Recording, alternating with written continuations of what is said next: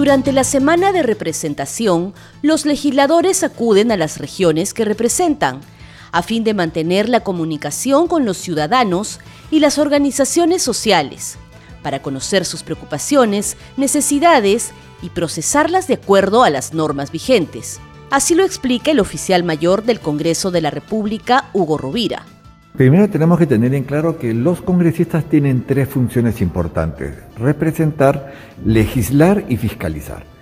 Dentro de la, función de representación tenemos en el mes una semana en que los parlamentarios están obligados, pero además es importante que tomen contacto con los ciudadanos para conocer sus inquietudes, sus solicitudes, sus pedidos, sus quejas, sus denuncias. Entonces, en esta semana los parlamentarios van a las circunscripciones donde fueron elegidos, que es como manda el reglamento, se ponen en contacto con la población y recogen de ellos todas estas inquietudes, denuncias y las traen al Congreso para poder atenderlas en base a documentos parlamentarios. Estos documentos parlamentarios pueden ser pedidos de información, denuncias, proyectos de ley que solucionan el problema, porque precisamente los parlamentarios son los intermediarios entre la sociedad y el Estado. Porque justamente los parlamentarios son los intermediarios entre la sociedad y el Estado.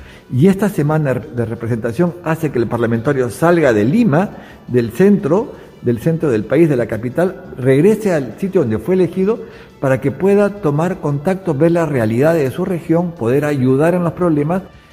Cada mes, los parlamentarios deben presentar un informe sobre las actividades que cumplieron durante la semana de representación porque justamente no podemos estar los 30 millones de peruanos tomando decisiones, tenemos que elegir a personas que deciden, que, llevan nuestra voz.